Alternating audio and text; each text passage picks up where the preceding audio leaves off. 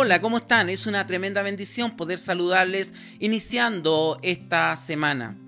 Queremos eh, recordar que estamos en nuestro canal IMP Colina, desde acá, palabras desde el hogar. Queremos invitarles para que se puedan suscribir a nuestro canal IMP Colina y también puedan recibir todo nuestro material que estamos eh, generando en todas nuestras plataformas digitales a través de IMP Colina Inier. No se olviden, IMP Colina Inier. Quiero en este inicio de semana compartir una palabra del Señor con cada uno de ustedes y lo quiero hacer en esta oportunidad en el libro de Santiago capítulo 1 versículos 2 y 3 y dice así la palabra del Señor.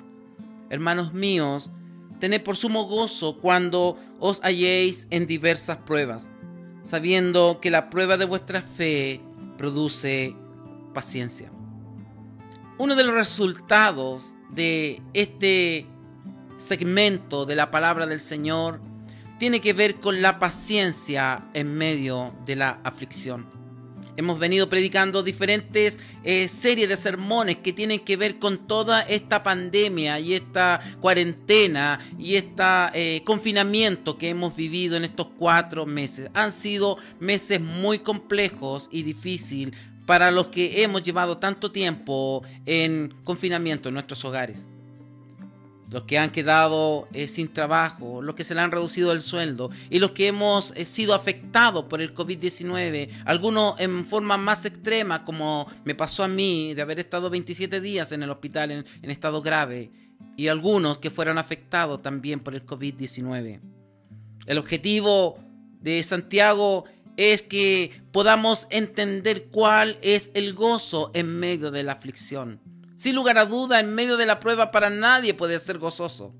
Pero para el escritor sagrado nos da de entender a cada uno de nosotros que en medio de la prueba debe de haber un objetivo por qué pasamos las pruebas. Y para nosotros la responsabilidad mayor es em, poder crecer en madurez espiritual.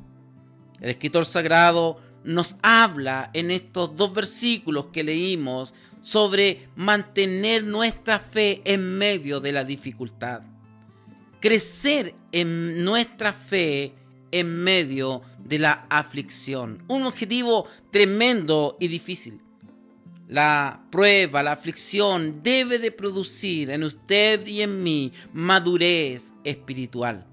Y eso es lo relevante. Y el mismo escritor, eh, en el mismo capítulo, en el versículo 12, nos dice, bienaventurado el hombre que persevera bajo la prueba, porque una vez que ha sido aprobado, recibirá la corona de la vida que el Señor ha prometido a los que le aman.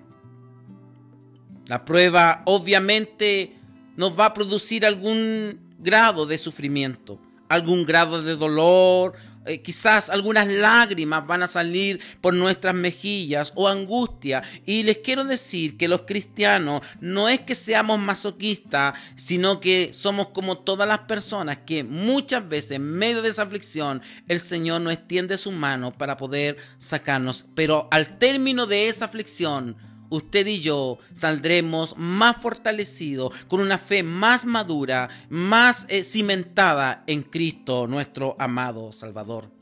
¿Cuál es la meta, me puede decir usted, eh, de eh, el gozo en medio de la aflicción? Efesios en el capítulo 4, versículo 3 nos dice, hasta que todos lleguemos a la unidad de la fe y del conocimiento del Hijo de Dios, a un varón perfecto y a la medida de la estatura de la plenitud de Cristo. Qué interesante entonces es lo que podemos analizar de este texto sagrado. El objetivo de Dios, estimados hermanos y amigos, es que en medio de la prueba Dios utiliza la posibilidad de que usted y yo, nuestra fe sea más madura, que crezca en medio de la aflicción. El libro de Santiago 1, versículo 4 dice, perfecto resultado para que seáis perfecto y completo sin que os falte nada. Quiero terminar esta reflexión en el día de hoy.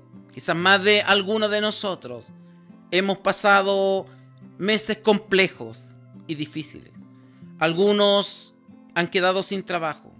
Algunos han pasado algunas situaciones de enfermedades o de la, del fallecimiento de algún familiar. Pero en medio de esa aflicción, sin lugar a duda, nuestra fe ha crecido, nuestra fe ha aumentado. Podemos decir que estamos más maduros en nuestra vida cristiana y ese ha sido el objetivo de algunos que hemos pasado alguna aflicción o alguna dificultad. Termino con el último versículo. Hermanos míos, dice 2 Tesalonicenses, versículo 1, 3 al 5. Hermanos, siempre tenemos que dar gracias a Dios por ustedes, como es justo que hagamos porque la fe de ustedes está creciendo y el amor que cada uno tiene por los otros es cada vez mayor. En el libro de Primera de Pedro, capítulo 5, versículo 10, nos habla el escritor sagrado. Y después de que estéis o que hayáis sufrido un poco de tiempo, el Dios de toda gracia que os llamó eh, a su gloria eterna en Cristo, Él mismo os perfeccionará, afirmará, fortalecerá y establecerá. Qué interesante este último versículo. Después que hayamos pasado toda la aflicción, toda la prueba, Él mismo nos va a perfeccionar en medio de nuestra aflicción, en medio de nuestra prueba. Él nos va a afirmar nuestra fe, nos va a fortalecer en medio del dolor y también nos va a establecer en Cristo, nuestro Señor y suficiente Salvador.